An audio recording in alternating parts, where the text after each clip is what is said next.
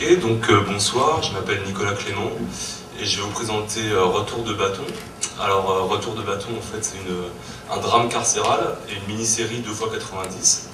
Retour de bâton, ça raconte l'histoire d'un jeune professeur qui enseigne la, philosophie à la maison de, centrale de Clairvaux et qui rencontre un détenu condamné à perpétuité dont il devient un détenu qui le fascine et donc va devenir l'ami au point de l'aider à, de l'aider à essayer de s'évader de, cette prison qui est la plus sécuritaire de France.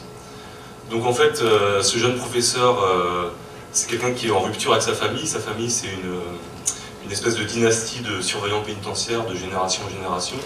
Et lui, il a fui un peu cet univers euh, pesant pour, en, voilà, en apprenant la philosophie, en devenant professeur. Et donc voilà, il est professeur dans un lycée de Troyes, mais il a une vie plutôt pleine, pleine d'ennuis, autant au niveau professionnel où euh, en fait ses élèves sont presque aussi, euh, donc des lycéens sont presque aussi réactionnaires que sa famille, et euh, sa vie privée est proche du néant. Et donc en fait cet ennui va être troublé par l'appel des 10 de Clairvaux. Alors cet appel de Clairvaux en fait c'est un appel qui a été lancé en, 2006 par 10, 10, détenus qui sont condamnés à perpétuité et qui appellent en fait au rétablissement effectif de la peine de mort pour eux-mêmes parce qu'ils disent qu'en fait disent que euh, ceux qui disent que la peine de mort est abolie sont des hypocrites parce on les, on les tue à petit feu en fait dans le, dans mouroir de Clairvaux. Euh, voilà, donc en fait, euh, touché par la détresse de ces détenus, le professeur se dit qu'il va pouvoir essayer de les soulager un peu avec, la philosophie et il décide d'aller leur donner des cours. Il retourne, donc à la maison centrale de Clairvaux. Cette maison centrale qui est en fait une prison pour longue peine, où il y a en fait euh, surtout des, euh, terroristes, des, euh, des, caïds du grand banditisme et des pédophiles. Par exemple, il y a, Carlos, Régis, Schlachard avec son direct, etc. donc en fait, en arrivant dans cette prison, il découvre déjà d'un côté l'univers de la prison et donc les problèmes des, conditions de détention, les, dérives de, certains surveillants de l'administration pénitentiaire qui vont qui euh, humilie beaucoup les détenus, voire même vont jusqu'à la bavure. Euh, il découvre tout ça d'un côté, et de l'autre, en fait, il, euh, dans le cadre de son atelier de philosophie, il, devient donc l'ami, il rencontre un détenu, un caïd en fait, du grand banditisme, un ancien braqueur, condamné à perpétuité, et qui le, fascine avec ses histoires extraordinaires de sa vie à l'extérieur. Et donc en fait, cette amitié, en fait, par contre, du côté du caïd, elle est un peu ambiguë parce qu'il apprécie le professeur, mais il y a un peu de manipulation aussi derrière. Et en fait, euh, cette amitié, va, pour le professeur, elle va le, faire petit à petit glisser et basculer de l'autre côté de la barrière, du côté de, l'illégalité, du grand banditisme. Parce qu'en fait, euh, il va d'abord rendre des petits services euh, au caïd, c'est-à-dire par exemple faire sortir une lettre de la prison pour sa femme, ou, faire rentrer un peu d'alcool parce que le, le lui dit je donnerai deux ans de plus de prison pour boire 10, 10 centilitres de whisky. Donc euh, voilà, et en fait il va rentrer dans un engrenage, euh, petit à petit dans un engrenage dans lequel il va plus pouvoir se sortir, et euh, jusqu'au moment où le caïd va lui demander de l'aider à préparer son évasion. Et oui, excusez-moi, en fait, donc cet engrenage en fait il est facilité parce que lui en fait en échange de ses petits services, le, le, caïd lui dit va boire un verre de, ma part dans telle boîte de nuit et il va euh, voilà, avoir champagne à volonté, des prostituées qui s'offrent à lui, il va rencontrer d'autres caïds de, l'extérieur. Et en fait, toute cette vie nouvelle qui s'ouvre à lui va, euh, d'une certaine manière, le griser. Et euh, donc voilà, donc quand le caïd lui demande de, l'aider à s'évader, il va, il va accepter. En fait, lui, sa mission, c'est par exemple de faire entrer un, téléphone portable dans la prison, ou, voire même des explosifs. Et, et donc, il y parvient, et finalement, l'évasion, tout est prêt pour l'évasion. Sauf qu'une mutinerie va éclater dans, la prison. Et euh, à partir de ce moment-là, euh, le professeur va devoir choisir son camp entre celui de sa famille ou celui euh, des détenus et du caïd. Voilà. Donc en fait, moi ce qui. donc ce, projet qui est un peu dans la lignée de, la série Ose permet de parler des problèmes de la prison en France en général, c'est-à-dire donc des problèmes de, des conditions de détention, des problèmes des dérives de l'administration pénitentiaire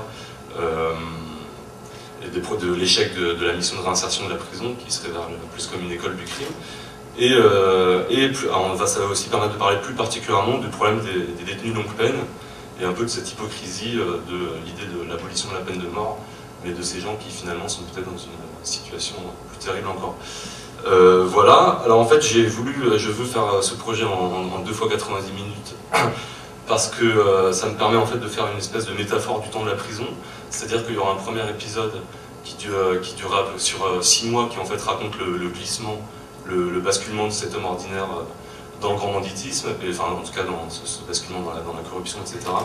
Et le, et le, deuxième épisode qui serait en fait juste les 24 ou 48 heures euh, de, du temps de l'émeute, de, la mutinerie. Et en fait, euh, je trouvais qu'il y avait quelque chose d'intéressant dans cette forme-là parce que ça permet de montrer le, la dilatation du temps de la prison dans, ce premier épisode et en fait et la, contraction du temps dans, dans, des moments un peu exceptionnels que vivent les détenus, que, sont par exemple une mutinerie, où certains détenus disent qu'ils donneraient euh, des années de plus pour, euh, pour euh, revivre ces jours de mutinerie qui sont des jours de libération intense à l'intérieur de la prison. et voilà. sinon, ce qui m'intéresse aussi dans le personnage du professeur, dans le personnage du professeur, c'est qu'il y a un paradoxe que je trouve assez intéressant. J'ai rencontré pas mal de professeurs en détention, et en fait, la plupart sont des gens bien intégrés dans la société, des honnêtes gens, on va dire, mais qui finalement se, se réalisent presque s'épanouissent au contact de ceux que la société met à l'écart. Et, euh, beaucoup m'ont avoué qu'ils finalement ils préfèrent donner des cours aux détenus qu'à leurs élèves qu'à leurs élèves classiques. Voilà. Et enfin, la maison centrale de Clairvaux, tout particulièrement m'a intéressé parce qu'en fait, c'est une, prison qui est installée dans une ancienne abbaye cistercienne du XIIe siècle. Et euh, les parties historiques, en fait, avec des trésors d'architecture, ont été rendus au ministère de la Culture. Et euh, donc, en fait, on restaure d'un côté les murs, pendant que de l'autre côté, on laisse un peu mourir à petit feu les vivants.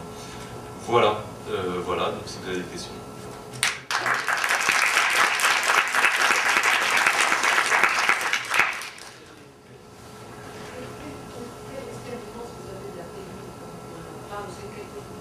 Moi, donc oui, j'ai ces contacts. Après, j'ai eu des visiteurs de prison dans ma famille. Et euh, bah, le reste euh, restera secret. Non, non, non, j'ai pas plus que ça. Voilà. Après, c'est un sujet qui m'a beaucoup intéressé. J'ai beaucoup lu d'écrits de, prisonniers, de mutins, où, euh, voilà, euh, c'est un sujet qui m'intéresse depuis. la peine de mort, euh, bah, bah, C'est-à-dire que, en fait, je pense que certains détenus disent en tout cas qu'ils auraient préféré être condamnés à mort que d'être condamnés à perpétuité. Parce qu'en fait, c'est des détenus, c'est des détenus qui ont fait l'appel, c'est des détenus qui ont, qui ont, purgé leur peine de sûreté, leur peine incompressible de 20 ans, 22 ans, et qui sont encore en prison sans aucune perspective de libération. Voilà,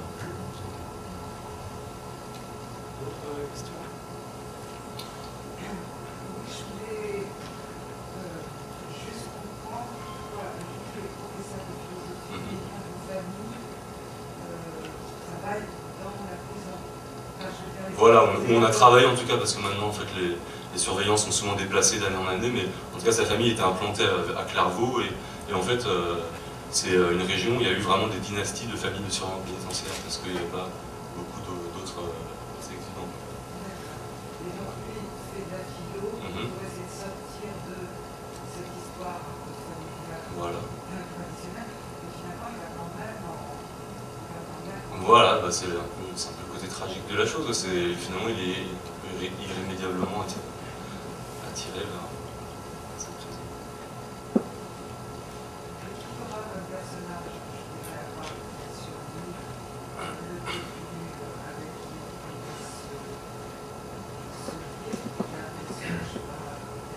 Bah, oui, donc il y aura des figures d'autres détenus, de, collègues professeurs enseignants, enseignants en prison.